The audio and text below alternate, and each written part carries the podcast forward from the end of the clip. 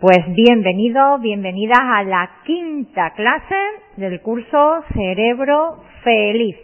Ya hemos hecho una ronda de las cuatro sustancias principales que forman parte de ese cuarteto de la felicidad, así que volvemos a repasar por la primera que empezamos, la serotonina, la cual le prestamos menos atención o menos tiempo porque fue en la primera clase donde también invertimos en analizar de dónde partimos y cómo estamos. Bien. Así que para que nos situemos, hoy nos vamos a enfocar especialmente en la serotonina, aunque siempre está muy relacionada y a veces una actividad influye en varias eh, sustancias, pero nos vamos a enfocar en ella. Y para ello vamos a recordar ¿Cuáles, eh, ¿Cuáles son esas dos formas que os hablé al principio, el primer día, de cómo podemos estimular la producción de serotonina? A ver, examen. Venga, ¿quién recuerda?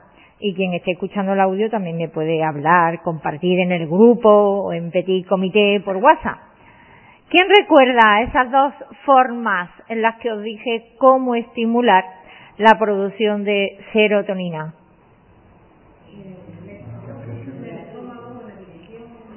Hablábamos de que la serotonina se producía en gran medida en el estómago, por lo tanto, una manera de asegurarnos un buen nivel de, de serotonina era cuidando la alimentación y especialmente las bacterias del intestino, ¿verdad? Vale, así que qué forma tan curiosa que a lo mejor no hubiéramos reparado en ello. Vale, ¿y cuál fue esa otra forma totalmente distinta pero también que nos ayuda a estimular la serotonina? Yo no llevo, yo no llevo.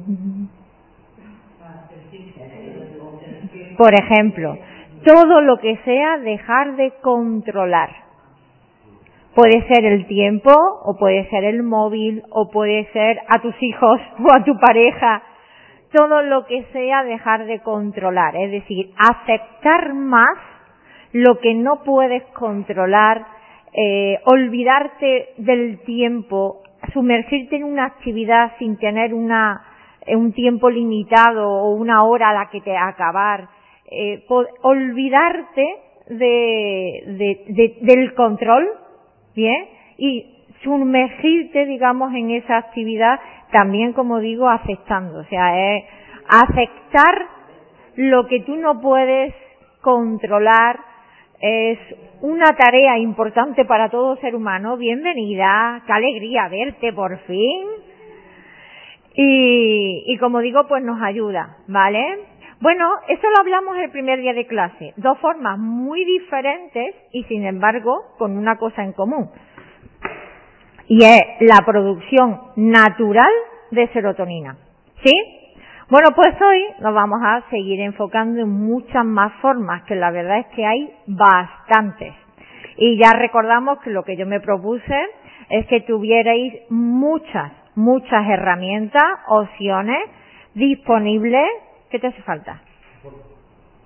Disponibles para estimular pues la sensación de felicidad a través de estas sustancias que tenemos. Bien, para ello para ello, y teniendo en cuenta también lo que hemos preguntado o lo que habéis, estabais hablando antes, estáis en un curso de mindfulness. Mindfulness significa o se puede traducir como atención plena, eh, consciente, eh, vivir eh, aquí y ahora. A mí me gusta definir que la, el mindfulness es la sabiduría de Oriente, demostrada científicamente por los psicólogos, los psiquiatras, muchos médicos, y aplicada a la vida diaria. Es decir, en tu vida tal cual, con tus circunstancias, en tu día a día, que puedas aplicar eso de vivir más aquí y ahora. ¿Bien? Eso es la definición que yo te doy. Pero de lo que yo te explico o de lo que yo digo, a lo que uno entiende y a lo mejor hasta le dice a otra persona, pues puede haber un matiz interesante que me interesa, bienvenida, que me interesa conocer y sobre todo que creo que os ayuda a vosotros, a vosotras a reflexionar. Así que para eso tenéis hoy folio. Y quien esté escuchando el audio, siguiendo la clase a distancia o en diferido porque no ha podido venir de manera presencial, pues que por favor también tome nota. Bien. Y que me escriba a mí, si le apetece, si puede, que me lo comparta por WhatsApp, por audio, por escrito, como mejor le venga. Bien, pues después de poner tu nombre en el folio, por favor, dime brevemente para ti qué es mindfulness.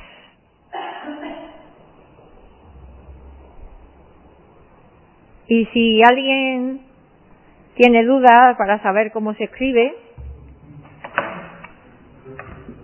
M I N D F U L N E S S. Yo siempre me lío con las dos L o las dos S, o una es, una es doble y otra es sola.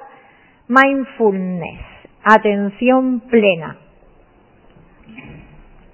¿Cómo lo defines? ¿Cómo lo describes? ¿Cómo le cuentas tú a la persona que viene o que vienes aquí a la clase? ¿Cómo le cuentas tú a dónde vienes?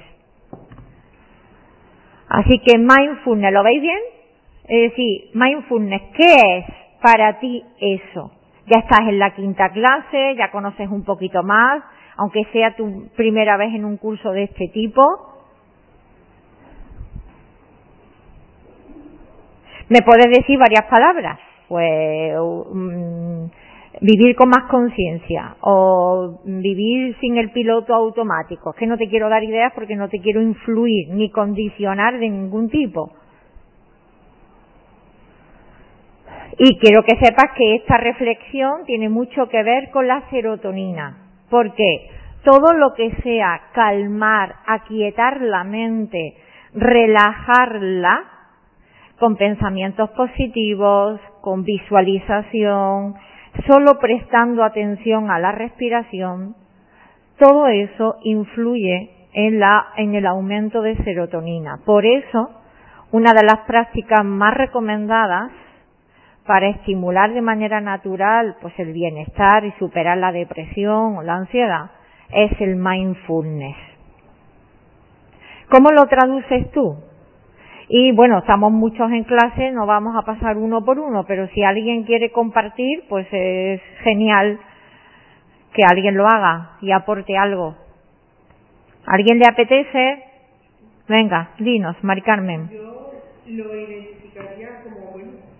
atención plena, pero yo capto o siento que es tomar conciencia del momento presente, visualizando el entorno desde mi interior y siendo consciente de lo que me está haciendo. Ay, qué bien. O el malestar. Depende de lo que sienta, siendo consciente de lo que siento, ¿vale? Muy bien, tomar más conciencia del presente, conectar más con lo que siento, con el interior, ¿bien?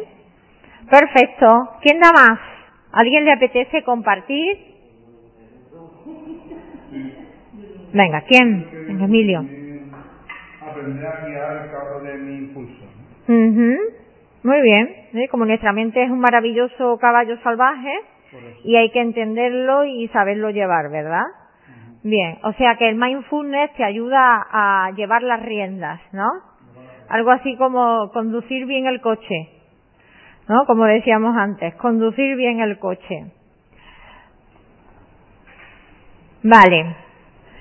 Bueno, eh, mira, yo creo que eh, poco a poco vamos cambiando o, o vamos ampliando nuestras miras o cosas que a lo mejor hace unos años se veían súper raras, ahora se ven súper normales. Eh, probablemente, eh, ya yo realmente no lo recuerdo, pero probablemente los primeros gimnasios a lo mejor fueron bien entendidos o no, porque la gente no estaba acostumbrada a montarse en una bicicleta en un gimnasio, la gente estaba acostumbrada a coger la bicicleta y irse a la calle con una bicicleta. O no estaba acostumbrada a montarse en una silla andadora, se iba a la calle a andar. No entendía, digo yo, ¿no? Es como, no, no estás acostumbrado y a lo mejor eso de ir a un gimnasio al principio, en los primeros que salieran, pues resultó chocante o resultó extraño porque no estabas acostumbrado. Si hacías algo de deporte, pues era deporte normal y te ibas a caminar y punto. ¿Me explico?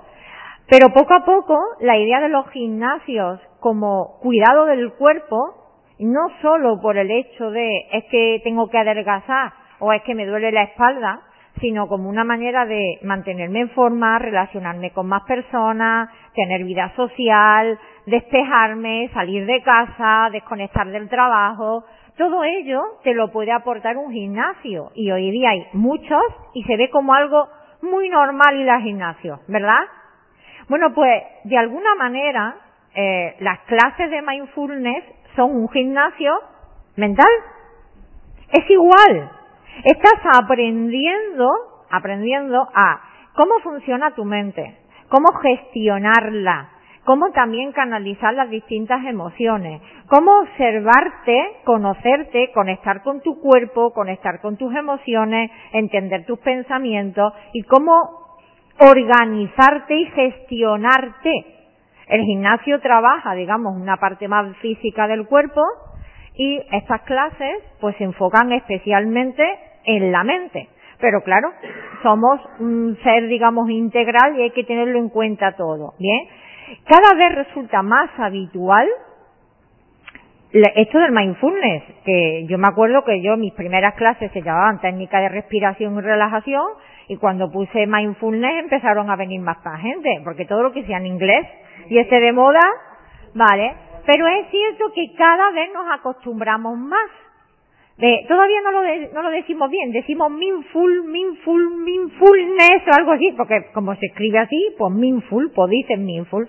La cuestión es que ya no nos va resultando tan extraño, hoy día estamos muy familiarizados con los términos en inglés y ya estamos más acostumbrados a ello. Pero yo veo interesante el que hagáis la reflexión de saber explicar con vuestras propias palabras qué es para vosotros el mindfulness.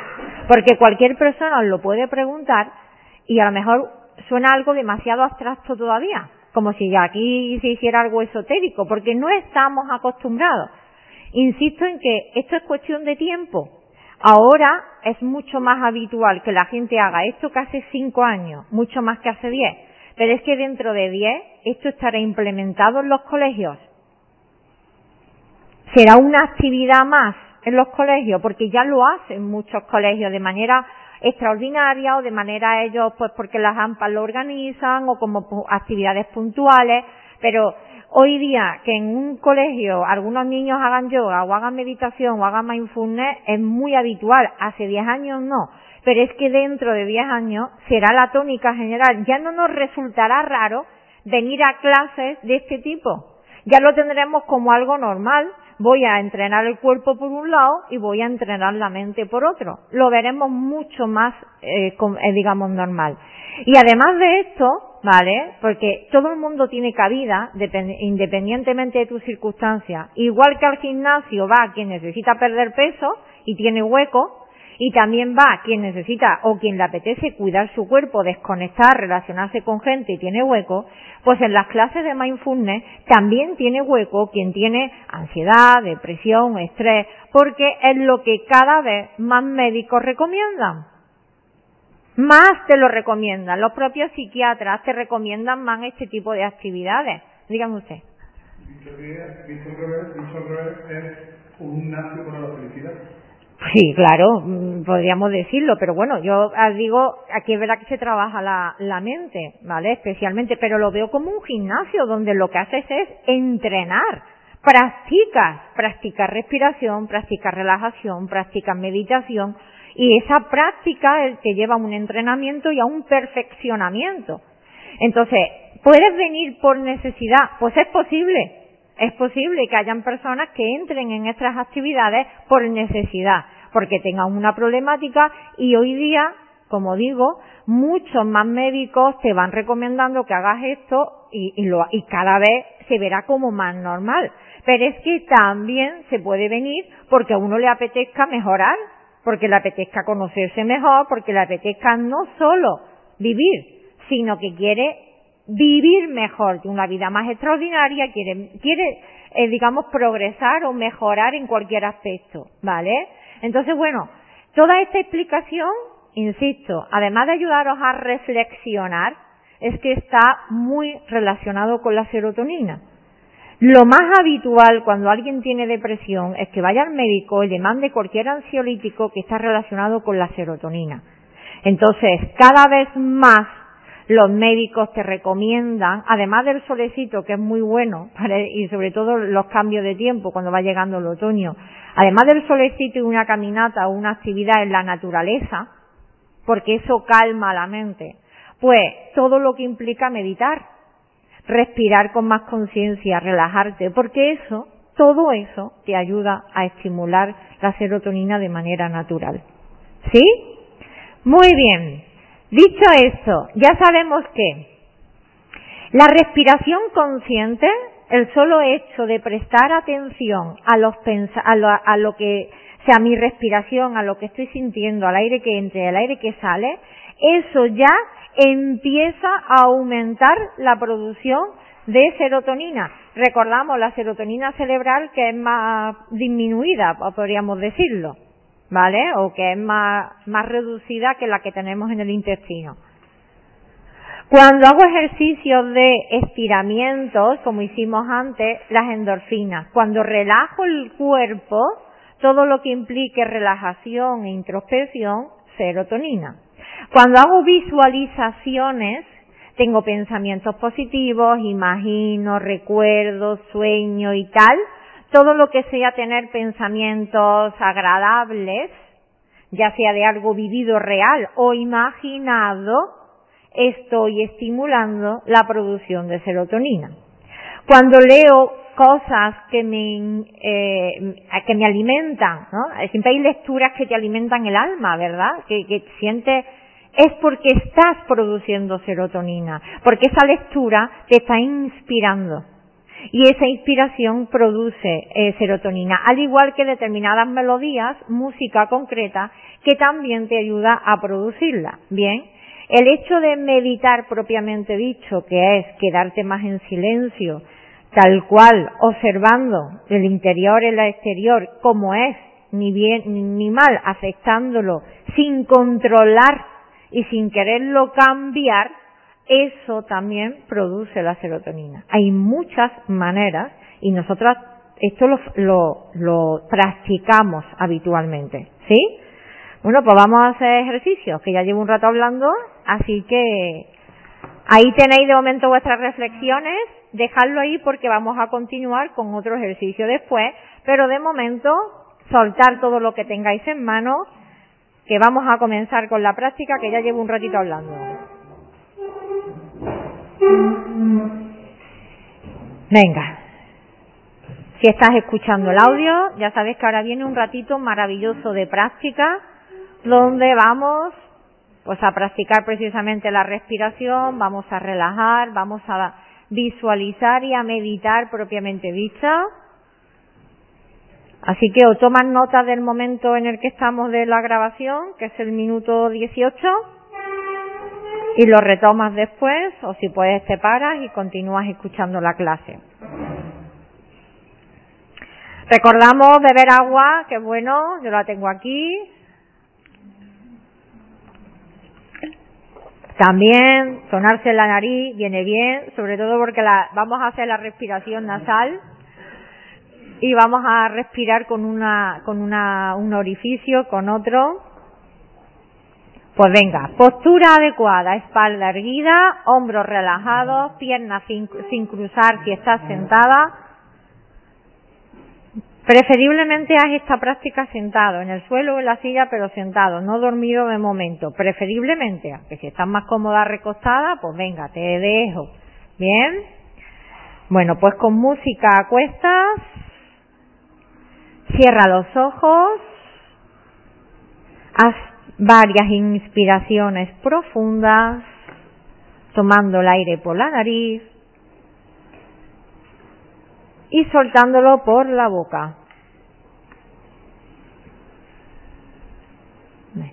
Siente la respiración, siente el frescor como entra por la nariz y la calidez como quizás sale por tu boca. Percibe el sonido, las sensaciones. Y como si estuvieras en el médico y te dijera inspira profundamente, pues haces inspiraciones profundas, recreándote todo lo posible en soltar el aire. No tengas prisa por soltarlo, alarga la expiración todo lo que puedas.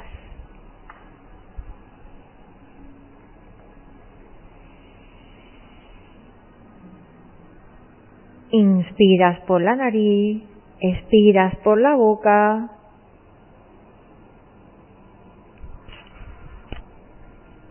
Y si te apetece, si te sale, haz un resoplido, casi que como un suspiro, que te libere. ¡Ah! Exhala con ganas, suelta, libera. Y sigue poquito a poco tomando conciencia del momento presente, de tu respiración, de tu cuerpo, de tus pensamientos, de tus sensaciones.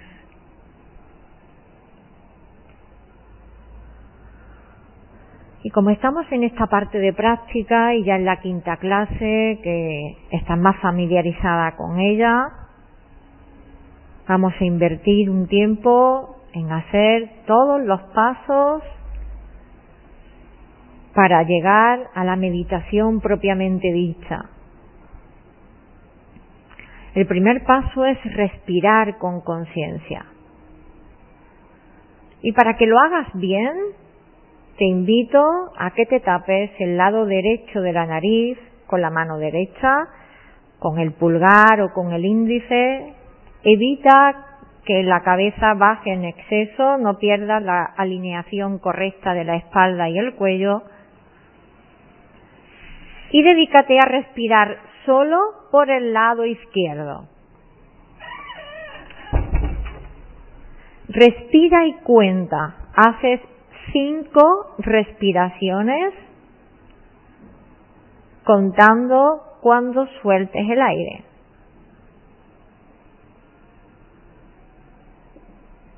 Recréate, como te digo. Recuerda que cuando sueltas el aire en el doble de tiempo en el que lo tomas, esa respiración te produce una relajación. Y para que tu mente se calme, tu cuerpo tiene que estar relajado.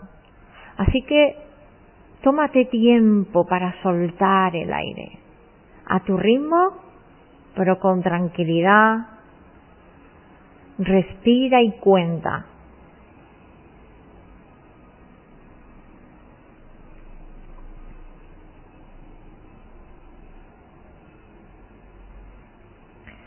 Cuando termines las cinco respiraciones, baja la mano para que yo sepa que has finalizado.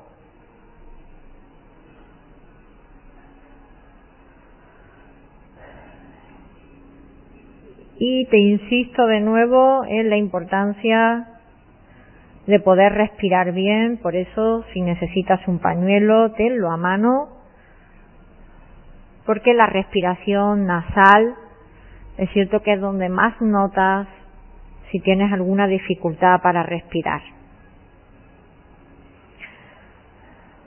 Bien, realizadas las cinco respiraciones por el lado izquierdo de la nariz, ahora es ese lado el que vamos a tapar con el pulgar o el índice izquierdo y respiramos solo por el lado derecho. Otras cinco respiraciones profundas a tu ritmo, toma y suelta.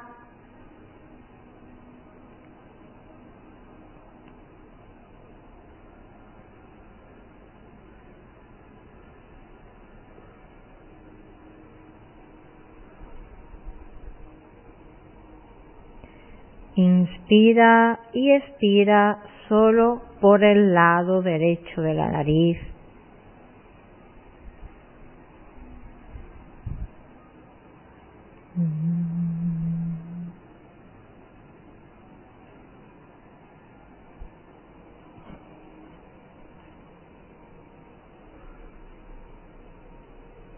Cuando termines las cinco respiraciones, bajas la mano para que yo sepa que has terminado.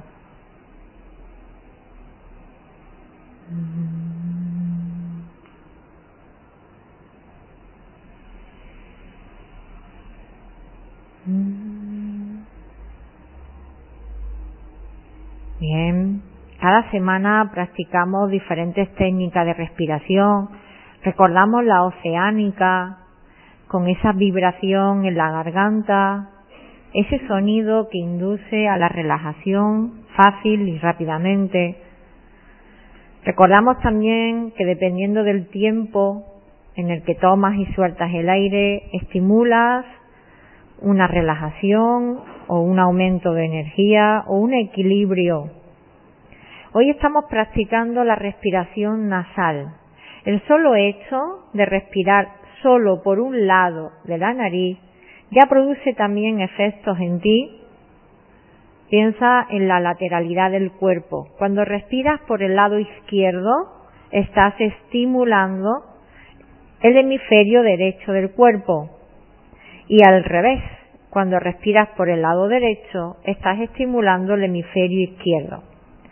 Pues ahora lo que vamos a hacer es combinar ambas y hacer la respiración nasal alterna propiamente dicha. Para ello, abre los ojos, mírame bien, parto de la idea de que todo el mundo lo hace con la derecha, tápate con el pulgar el lado derecho de la nariz. El índice puede estar aquí haciendo pinza o hay personas que le gusta ponerlo aquí en el tercer ojo y utilizar el dedo corazón para tapar el lado izquierdo. Elige o el corazón o el índice. Nunca se suelta un dedo sin haber cambiado al otro, ¿vale? Porque si no el aire se va. Así que te tapas el lado derecho e inspiras por el izquierdo. Cuando ya no puedas coger más aire lo tapas y entonces abres el lado derecho, solo entonces, y el aire sale solo por el lado derecho. No muevas los dedos. Respira por el lado derecho.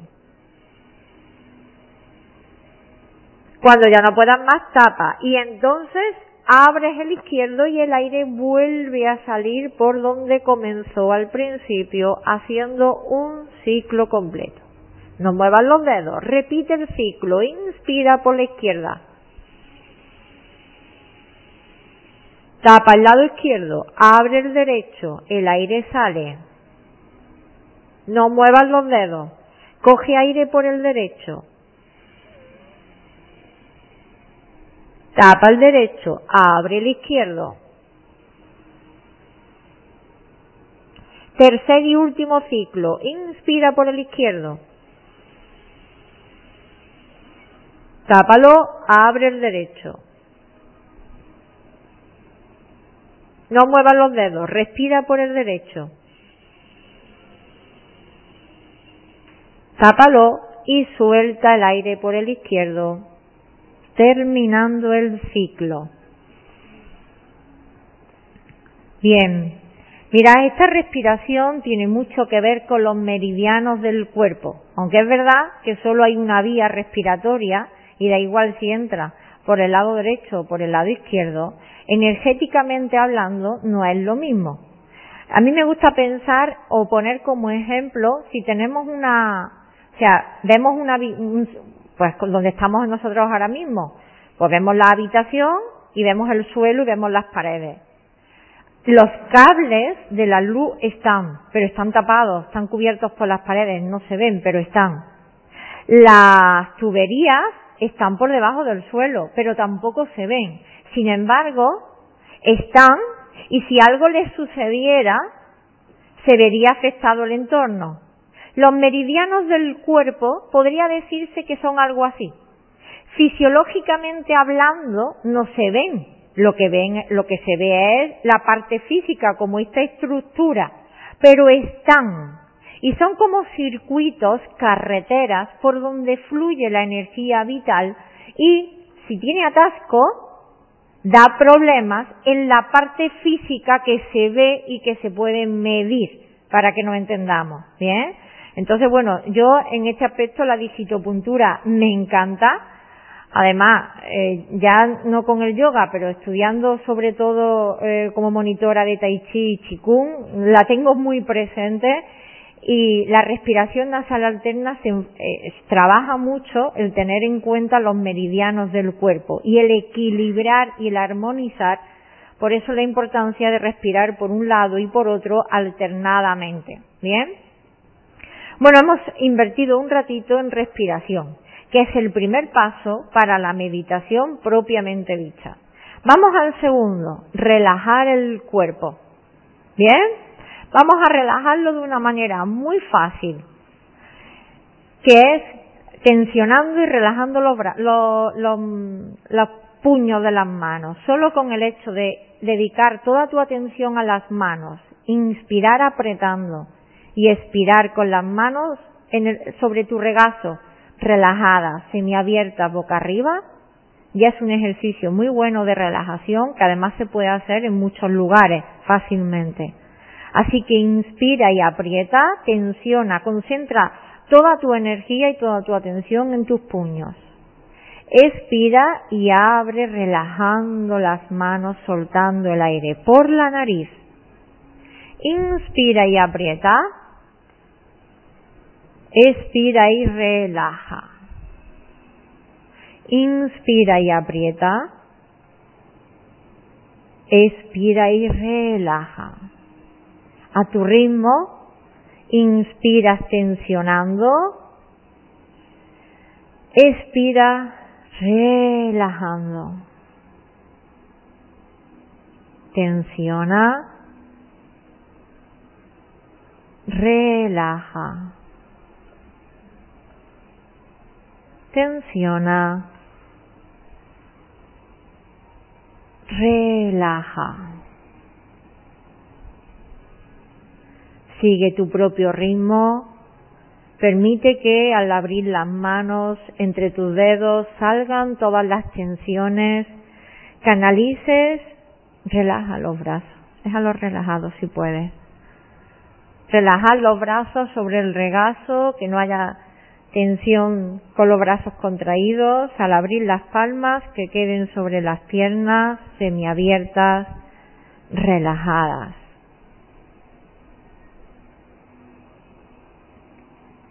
Ahora estás en la fase de relajar el cuerpo. Hay muchas maneras, desde la relajación progresiva que ya hemos hecho antes, haciendo estiramientos, Contraer y relajar, contraer y relajar todo el cuerpo o solo una parte, como estamos haciendo ahora.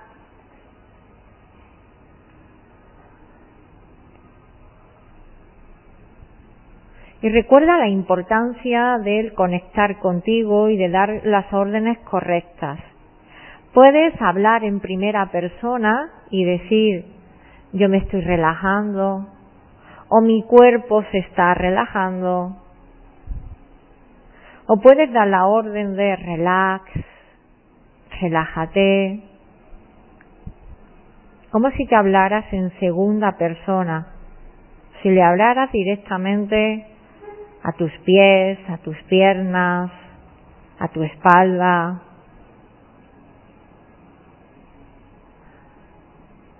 Es bueno que tengas a mano tu frase la que te ayuda a conectar y a relajarte. Yo respiro y yo me relajo. Siento como me voy relajando cada vez más y más.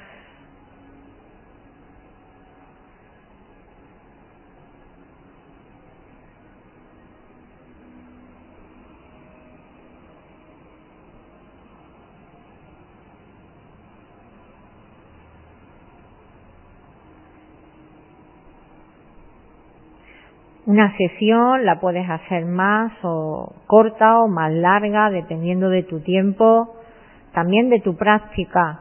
Cuando, cuanto más practicas, más fácilmente recorres todos los puntos o los pasos. Las manos relajadas sobre las piernas sin tensión.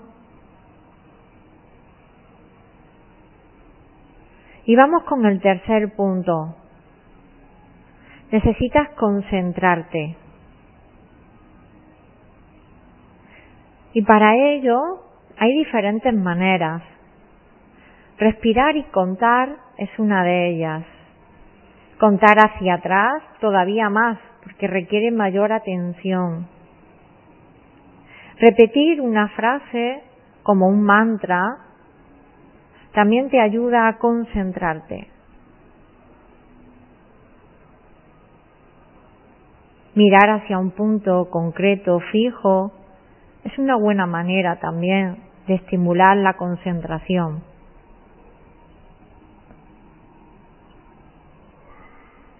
No lo vamos a hacer en este momento, pero el gancho de Cook también lo hemos practicado en otras ocasiones y ayuda a la concentración. De momento vamos a hacer uno súper simple. A tu ritmo respiras con tranquilidad y vamos a contar de 1 hasta 10 y especialmente de 10 hasta 1. No hagáis nada, estáis estirando, que no me estáis viendo a mí, ¿no? Ah, yo que estoy inspirada también y voy viviendo sobre la marcha al momento. Bien, pues venga, ya sabéis, respira con tranquilidad, sigue con tus ojos cerrados, puedes visualizar los números, puedes imaginar que los escribes o escucharlos de tu viva voz o la mía propia. Uno, dos, tres, cuatro, cinco, seis, siete, ocho, nueve, diez. Inspira profundamente. Siente cómo te vas relajando cada vez más y más mientras contamos hacia atrás. Diez, nueve, ocho, siete, seis, cinco, cuatro, tres, dos, uno. En este momento tu mente está mucho más calmada, lo cual no quiere decir que esté en blanco. Abre los ojos si los tienes cerrados. Déjalos ahí como semiabiertos, pero ahora es importante una postura correcta, espalda erguida, hombros relajados, mentón ligeramente metido hacia adentro, nuca en línea con la espalda y que mires hacia un punto frente a ti hacia abajo, no hacia lo alto, hacia abajo notando cómo el mentón está un poquito metido para adentro y cómo tu nuca está en línea con tu espalda. Mantente cómoda, pero también con la postura correcta de la espalda erguida.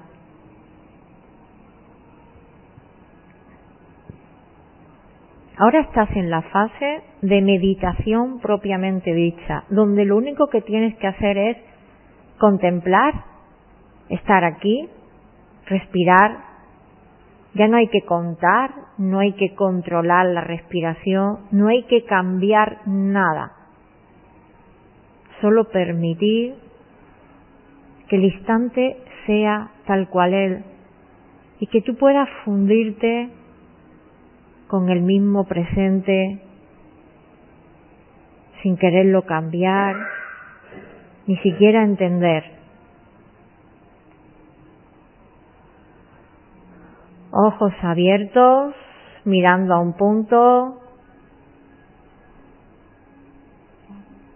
mirando a un punto, lo que sea, en futuras prácticas puedes elegir algún objeto, una vela, una flor, una maceta, un mandala, algo que te inspire y que te ayude a mantener tu mente concentrada.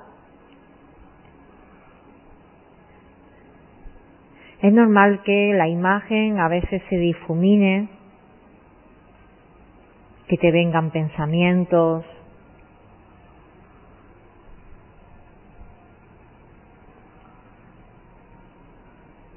Piensa ahora en el caballo salvaje, que es extraordinario, pero que tú lo estás domando.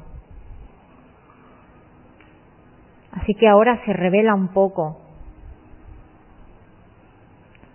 Y para que te haga caso, dile que ahora después vais a soñar. Pero ahora es el momento de calmarse, y no hacer nada salvo ser y estar aquí, respirando. Despierta, despierto.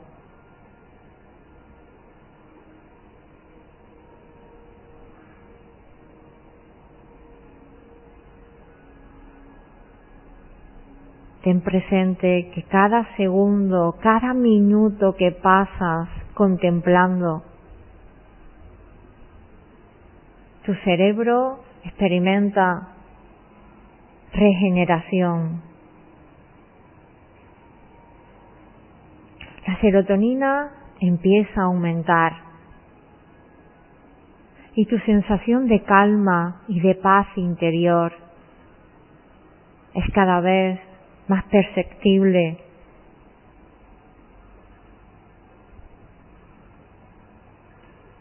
Quizás los cambios no los veas inmediatos de un instante a otro, pero esa continuidad va marcando una gran diferencia en tu cerebro, en el resto de tu cuerpo y en tu manera de pensar, de sentir y de actuar.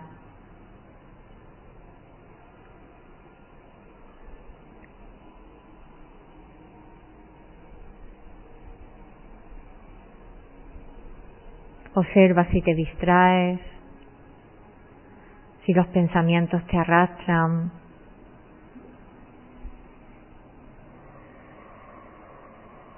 Si el caballo se sale del camino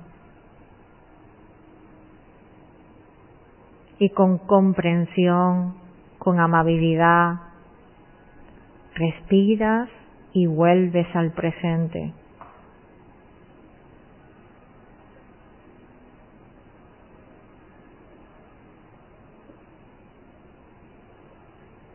La respiración es siempre tu anclaje con el presente, con el ahora. Si los pensamientos te arrastran y cuando quieres darte cuenta ya te has ido. Respirar te ayuda a conectar con el presente, con tu cuerpo, con el ahora. Así que siempre vuelve a través de la respiración.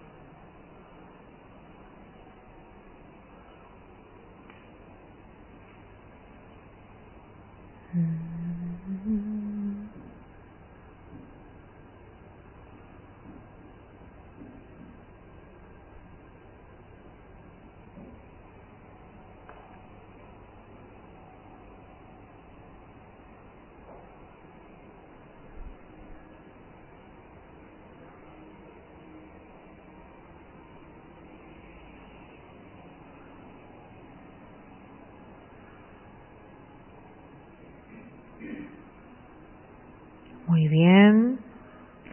Como veis, cada vez invertimos más tiempo en la práctica, somos más capaces de pasar más tiempo y lo mejor de todo es que nos va resultando más fácil.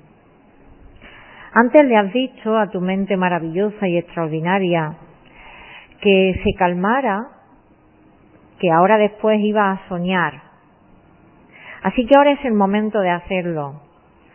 Y como todo el mundo tiene para escribir, pues ahora quiero que escribas como si me lo contaras a mí. De hecho, te lo voy a leer, luego me lo voy a llevar. pues quiero que me cuentes algo de lo que te sientes muy, muy, muy orgulloso, orgullosa. Algún logro, alguna experiencia, algo que te apetece compartir conmigo, por lo que te sientes realmente orgulloso, orgullosa de ti. Cuéntame.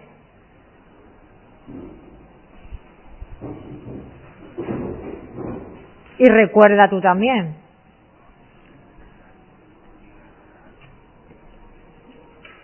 Venga, te voy a poner otra música que te inspire. Algo de lo que te sientes orgullosa. Estoy orgullosa de mí porque... Me da igual. De hecho, ahora matizaremos eso.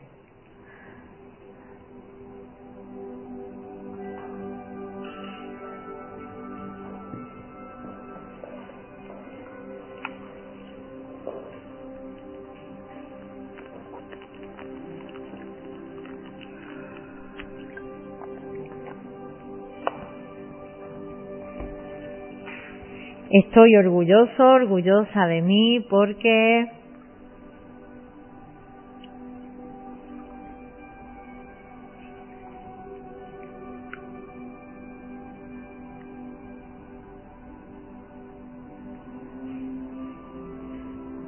Los que no pintan no los metáis dentro. Me los dais y los tiro. Para quien esté escuchando el audio, a distancia, me encanta que me lo cuentes. Haz este mismo ejercicio escribiéndomelo, contándomelo por WhatsApp. Luz, estoy orgullosa, orgullosa de mí porque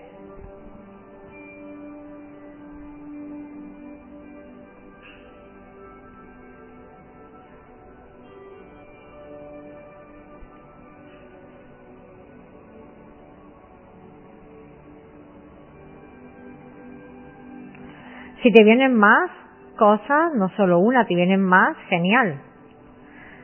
Lo normal es que un pensamiento lleve a otro y a otro, y que al principio igual te cuesta un poquitín conectar, pero luego te resulta más fácil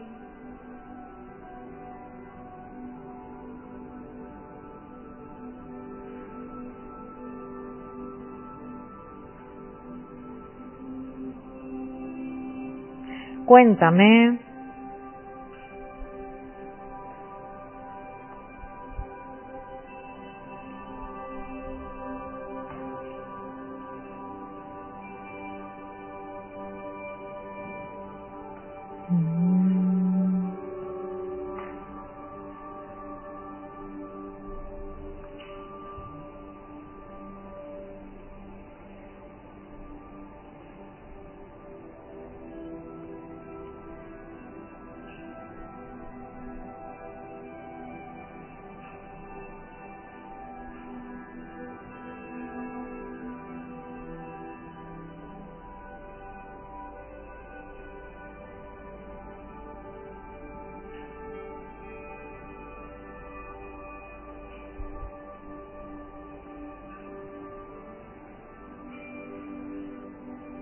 Pero súper animados, animadas escribiendo.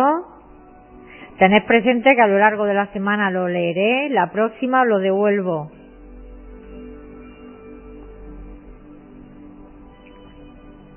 Recuerda que las alegrías cuando se comparten se multiplican. Así que comparte tu alegría conmigo. Comparte aquello por lo que te sientes feliz, orgulloso, orgullosa, contenta, contento.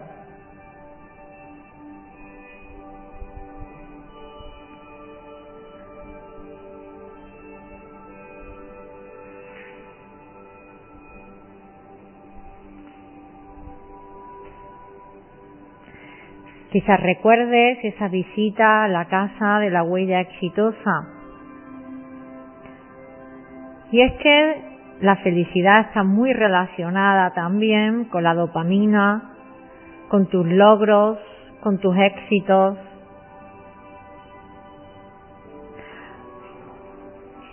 Pero cuando estos se comparten, públicamente, cuando estos son compartidos con otras personas, adquiere mucha relevancia la serotonina. Por eso el hecho de que sepas que yo te lo voy a leer, que no es una reflexión interna tuya, sino que yo lo voy a leer, aumentará en ti la sensación de felicidad, de logro, de importancia, de reconocimiento.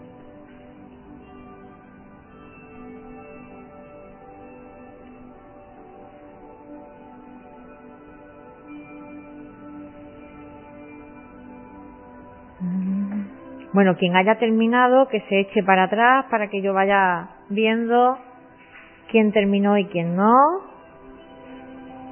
Insisto de nuevo, tú que estás en la distancia, que eres también alumna mía, alumno, cuéntame.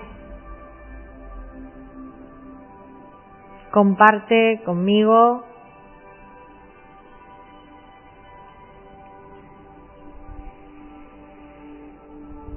Me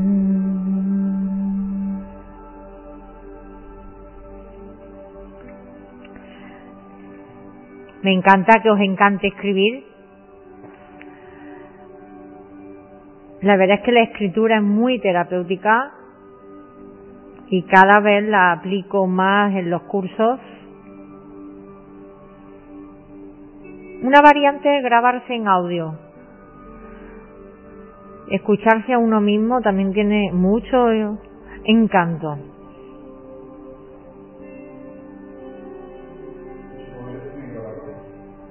Sí, sí.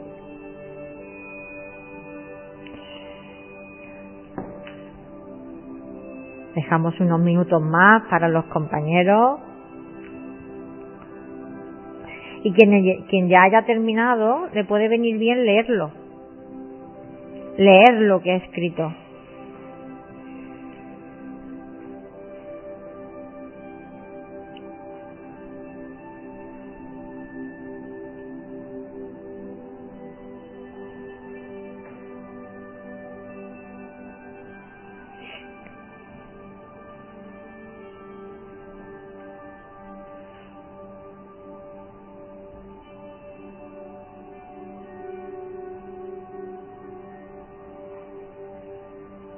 A ver si me voy a tirar toda la semana leyendo.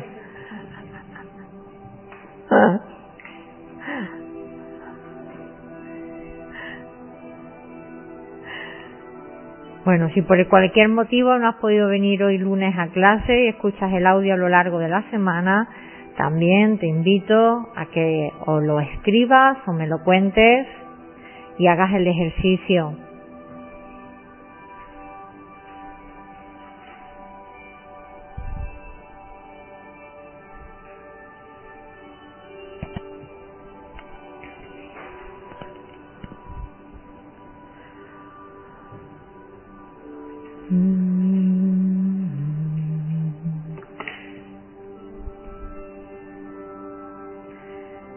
par de minutillos más y terminamos.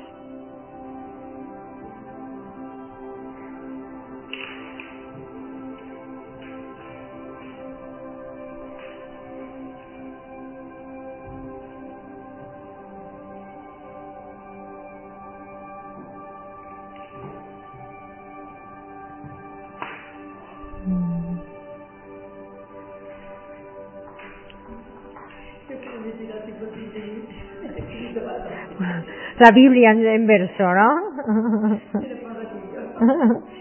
Madre mía, que me veo el lunes, me veo el lunes tomándome el café antes de venir.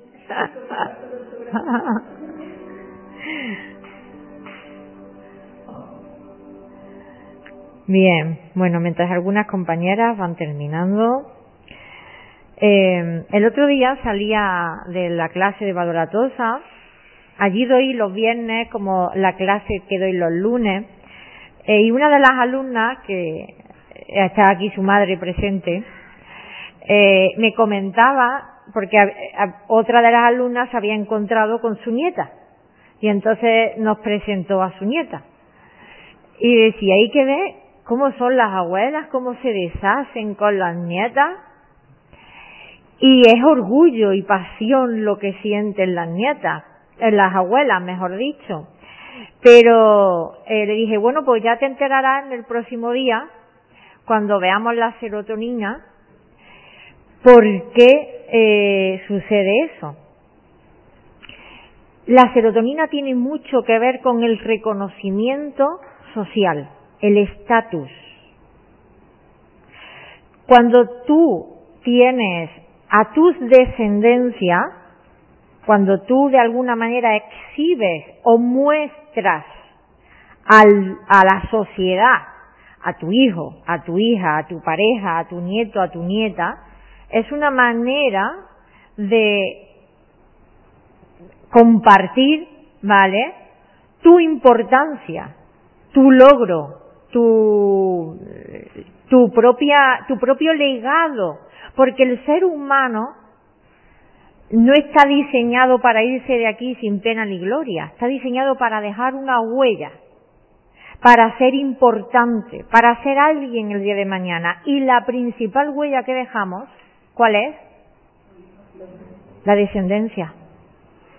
Por eso la descendencia suele ser un motivo de orgullo. Y cuando exhibimos, de alguna forma lo hacemos, cuando exhibimos, presumimos, esta es mi nieta, este es mi hijo, mira yo no sé qué, eso nos está aportando felicidad. Entonces es bueno que lo sepamos, que entendamos nuestro cerebro, cómo funciona, porque nuestro cerebro está hecho para la supervivencia.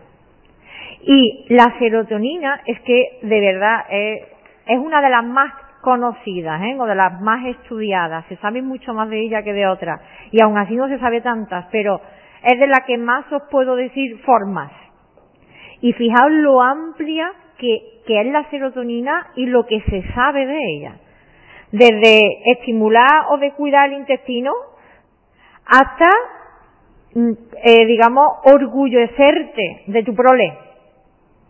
Eso te ayuda a sentirte eh, bien. Fijaos que cuando he dicho antes en el ejercicio que tú pienses en un logro y lo pienses tú y visites tú tu huella o tu, tu casa de la huella exitosa, es algo que al recordarlo a ti te, te da subidón, pero cuando lo compartes, cuando lo haces público, cuando aunque solo sea otra la persona la que lo sabe, eso ya te ayuda a sentirte más orgullosa, orgulloso de ti.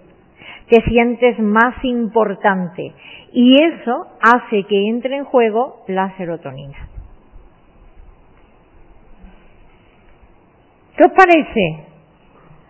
Veo algunas que estáis ahí, ¿no? bueno, se puede decir mucho de eso de compartir fotos de los seres queridos y demás. Se puede hablar mucho y éticamente también se puede cuestionar. Pero al menos podemos entender por qué nos gusta presumir de nuestros hijos o de nuestra pareja o de nuestros nietos. ¿Por qué nos gusta presumir? Porque eso nos da felicidad.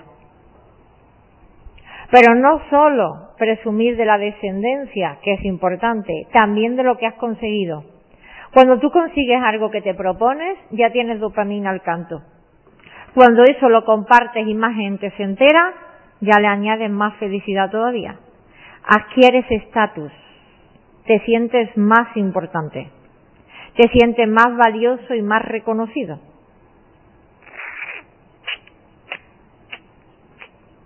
Esto no se suena bien, pero las personas nos sentimos importantes al lado de personas importantes. Y eso hace que nuestro cerebro produzca serotonina y nos, sintamos felices. Si a ti te colocan al lado de alguien importante, o tú te ves en una foto al lado de alguien importante, tú te sientes más importante. Y eso te aporta felicidad. Si nos paramos a pensar en un nivel, vamos a decir, muy espiritual, suelo poner el ejemplo, eh, un papel o un billete de verdad. Voy a coger un billete de verdad, ¿no?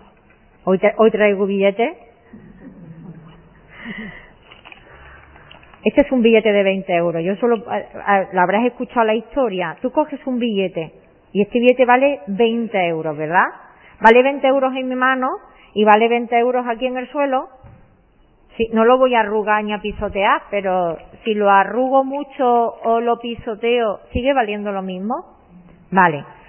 Todo el mundo creo que puede llegar a comprender que nuestro valor intrínseco como personas no cambia nunca, independientemente de cómo vayamos vestidos o de quién tengamos al lado o de si tenemos un trabajo, un título o dinero en la cuenta.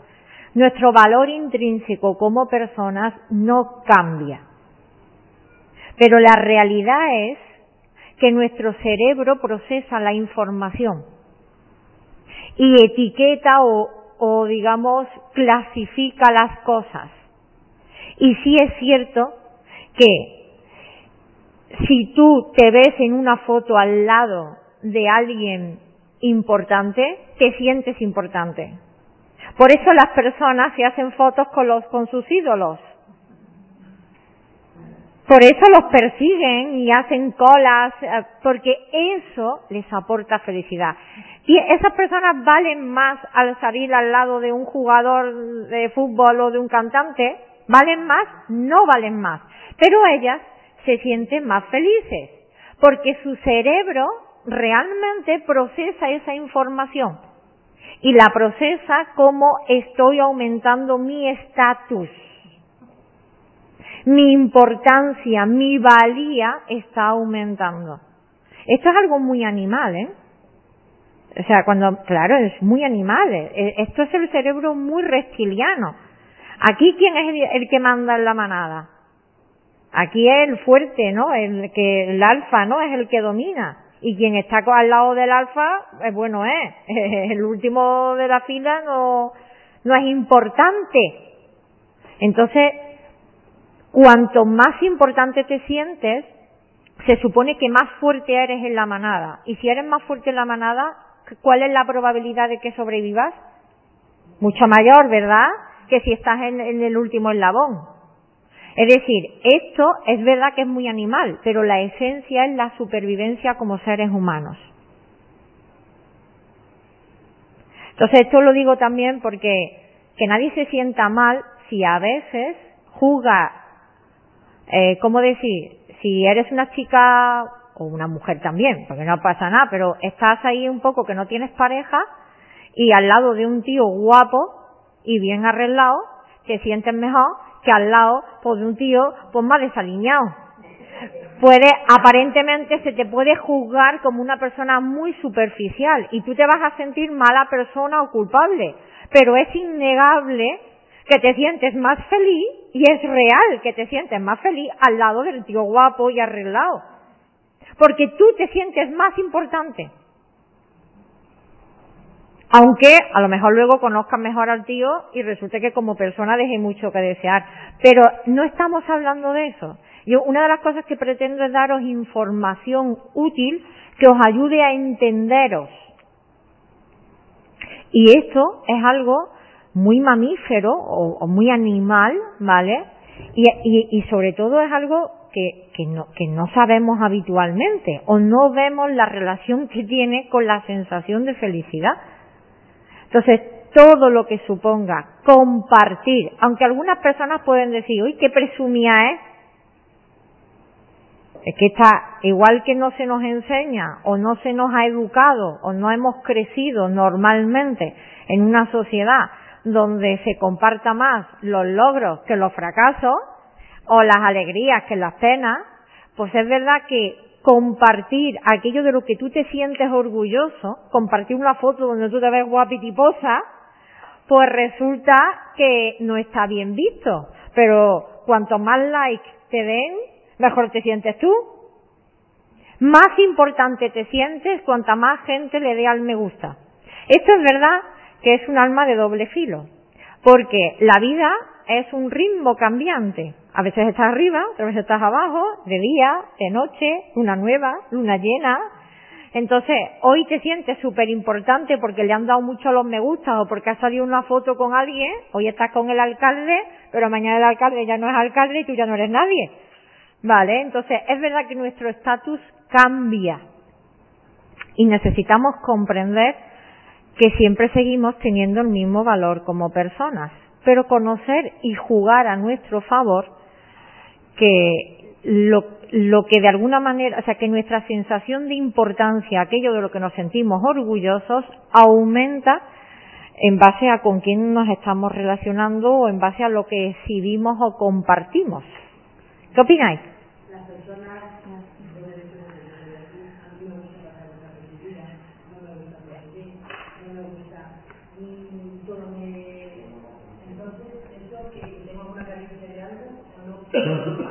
demostrar, eso es que pienso que puedan decir que la representatividad, aunque por ejemplo de ciertas cosas sí, pero de otras tantas no, es que me trae la representatividad.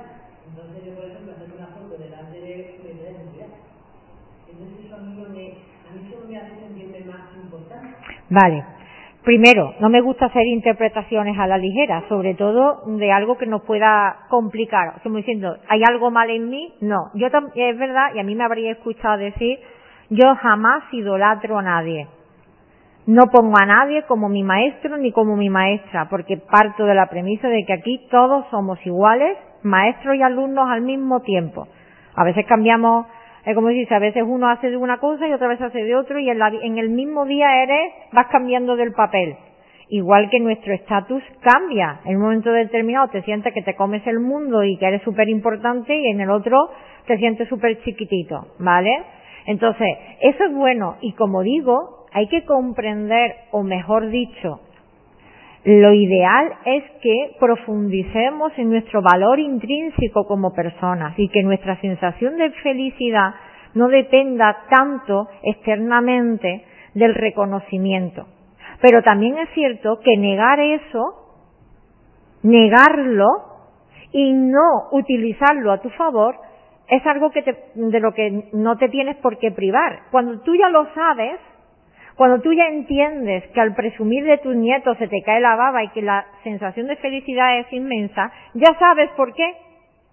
Ese orgullo es del legado que tú dejas y es la supervivencia, porque la especie quiere, super, eh, digamos, sobrevivir, ¿vale?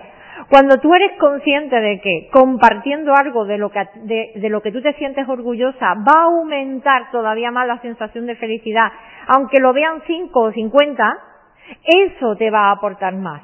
Pero es bueno tener presente dos cosas. Una, que el estatus social cambia continuamente.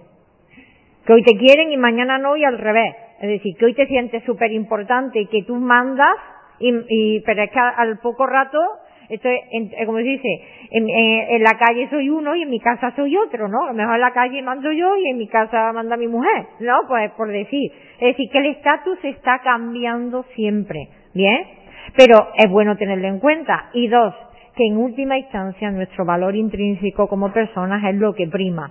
Pero negar que el reconocimiento social, la importancia y el estatus eh, nos aporta felicidad o tristeza, eh, hay que tenerlo en cuenta. ¿Me explico? Ahora, cuando tú eso ya lo sabes, utilízalo a tu favor utilízalo a tu favor, hazlo con conocimiento de, causa y sobre todo comprende, porque eso también te ayudará a, a, juzgar menos, comprende que quien hace ese tipo de cosas, en el fondo, lo que está buscando es la felicidad que le produce. Compartir esa foto, contar eso, eh, mm, porque eso le ayuda a sentirse más importante, más valioso y por lo tanto más fuerte y por lo tanto aumenta su sensación de supervivencia y por lo tanto su cerebro le está premiando con una dosis de serotonina. Entonces cuando comprendemos este comportamiento nuestro, en el fondo muy animal, yo creo que somos más compasivos los unos con los otros. Porque las personas en el fondo no buscamos, eh, no buscamos directamente el like, lo que buscamos es sentirnos bien. Hacemos eso como medio como, eh, o como mecanismo Ese es nuestro mecanismo. A lo mejor hay personas que su mecanismo es estar todo el día en el Facebook contando todas sus cosas y otra persona es otra.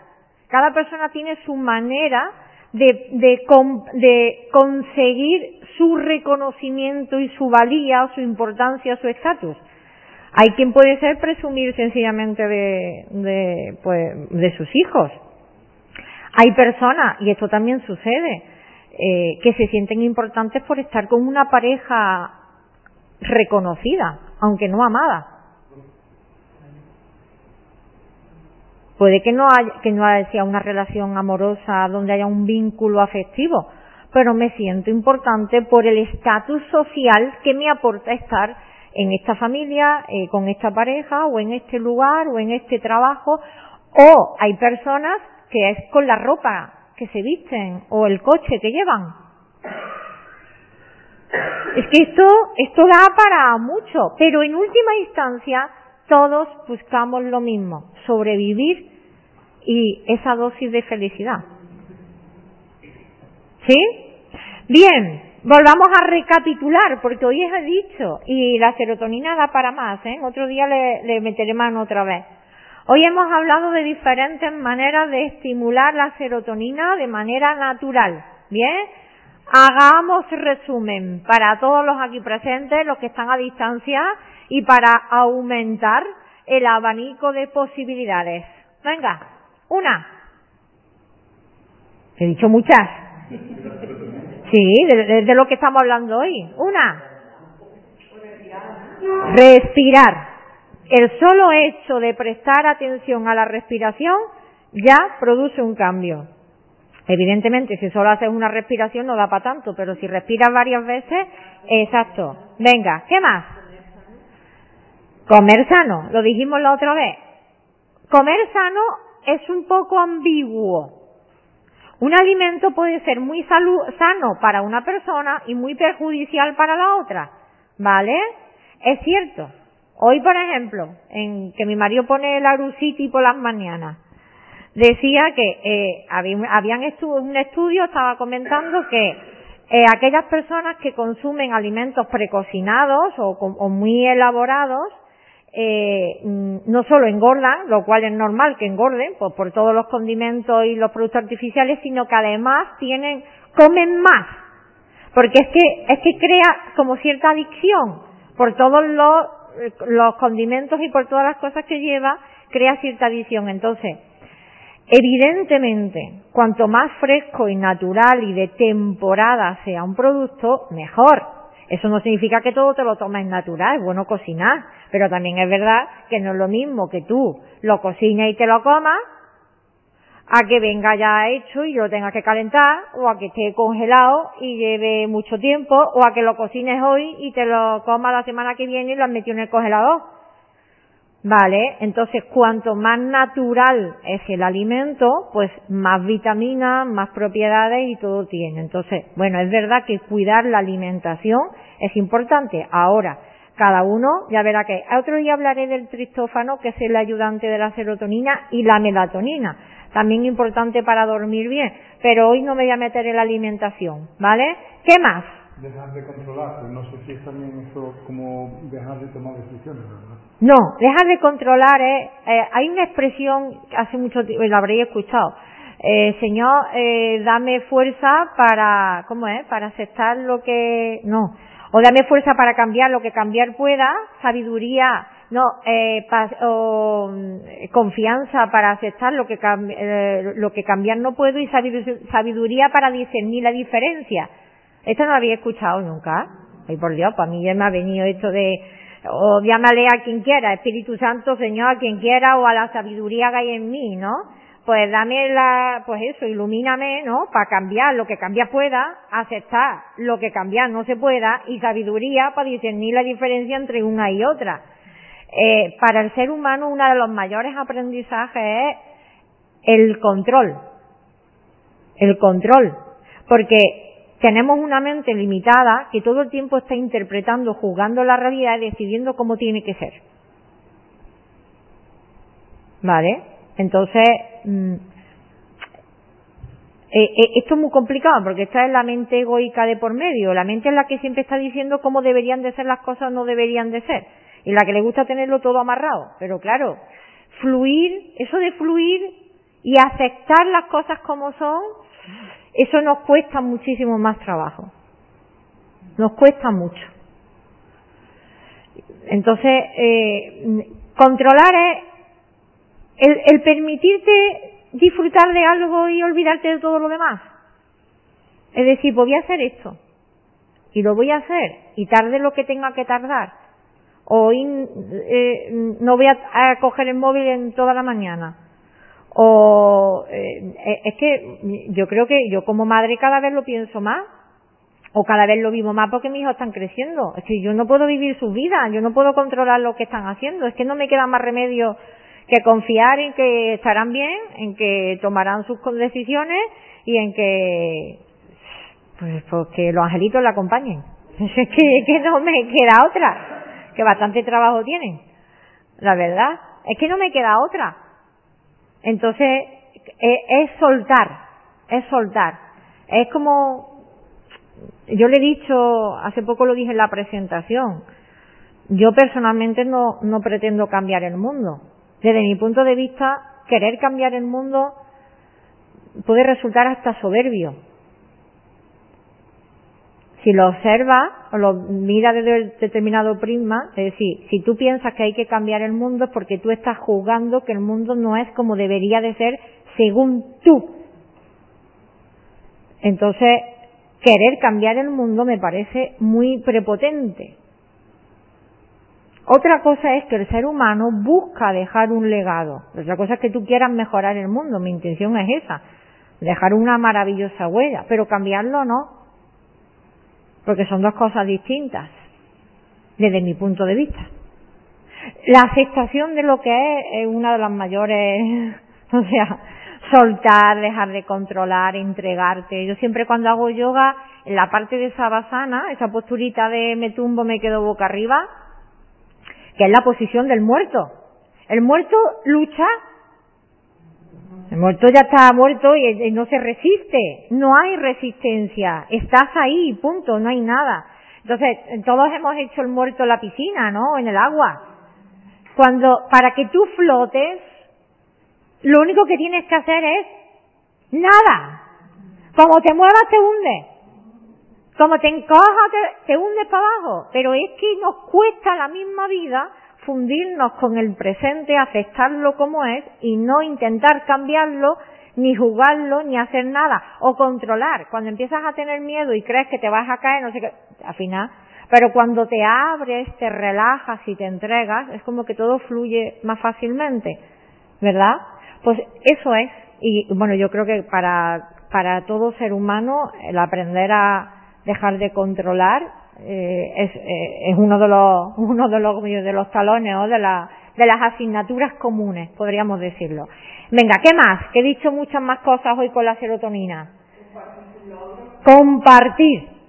Reconocerlos para ti dopamina. Compartirlos con otros serotonina todo aquello de lo que tú te sientes orgullosa, orgulloso, aumenta tu sensación de valía, de importancia personal cuando compartes cosas y sobre todo cuando eso, sales en la foto con alguien. ¿Vale? Compartir también tu prole, hablar de ellos, los logros, los logros de tus hijos son en cierta manera logros tuyos, y es verdad, y los de tus nietos, es verdad, es verdad. ¿Qué más? Que hemos meditado, que hemos meditado, que hemos hecho los pasos, ¿eh? que hemos hecho. Primero respiro, puedo extenderme más o menos la respiración, pero primero respiro, presto atención a la respiración, luego relajo el cuerpo, utilizo diferentes medios, me puedo alargar más o menos, pero me enfoco en relajar el cuerpo. Luego me concentro, para que la mente todavía no se disperse tanto en la meditación, procuro concentrarme. Y respirar y contar es una muy buena manera de concentrarte. Y por último, he llegado a un momento en el que la mente no está en blanco, nunca va a estar en blanco. Lo que sí es que si empezaste con pensamientos cada 0,5, pues ahora tienes pensamientos cada 0,9. Es decir, ahora el instante entre un pensamiento y otro es más alejado. Entonces experimentas instantes de, ah, de presencia, pero no te duermes, ni te vas a ningún lado, ni nada, estás aquí. Instantes, pero esos instantes, uno más otro más otro, son los que producen una transformación en la conciencia y los que de verdad producen una regeneración neuronal. Ese tiempo de silencio, de calma, donde estás despierta, no dormida, despierta. Por eso os digo, no os tumbéis. Cuando nos relajamos y demás, vale, pero no os tumbéis, ¿vale? Porque es importante que estés despierta y consciente, atenta a lo que es dentro y fuera. ¿Qué más? Muy bien, escuchar música que alimente nuestro alma, que nos estimule. Puede ser música suave o música alegre. Escuchar música que nos ayude a sentirnos bien. Es una manera muy buena. ¿Y otra?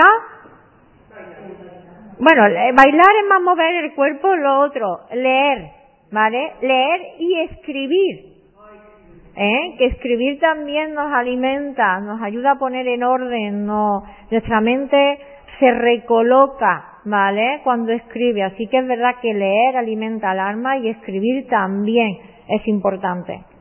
Es que hay tantas cosas que ayudan a la producción de serotonina que como digo es la sustancia más estudiada hasta la fecha. Las otras siguen siendo más desconocidas, pero cada vez tenemos más conocimiento de ellas. Esa es dopamina. Conseguir lo que te propones es más dopamina. ¿Bien? ¿Eh? Sí, esa es la meditación propiamente dicha. Todo lo que suponga un relajar la mente, calmarla, ¿bien? Ahí está implicada la serotonina. Todo ello. Y lo he comentado antes y que no os pase desapercibido, la conexión con la naturaleza. Cuando tú paseas por un espacio tranquilo, escuchas pájaros y demás, la conexión con la naturaleza, ya lo quito.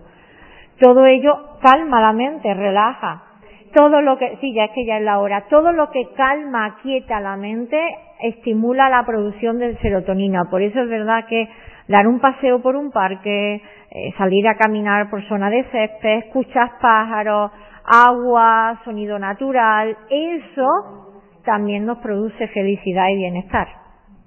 ¿Vale? O sea, fijaos la cantidad de maneras tan distintas, versátiles y para todos los gustos que tenemos de estimular nuestra sensación de bienestar y de felicidad.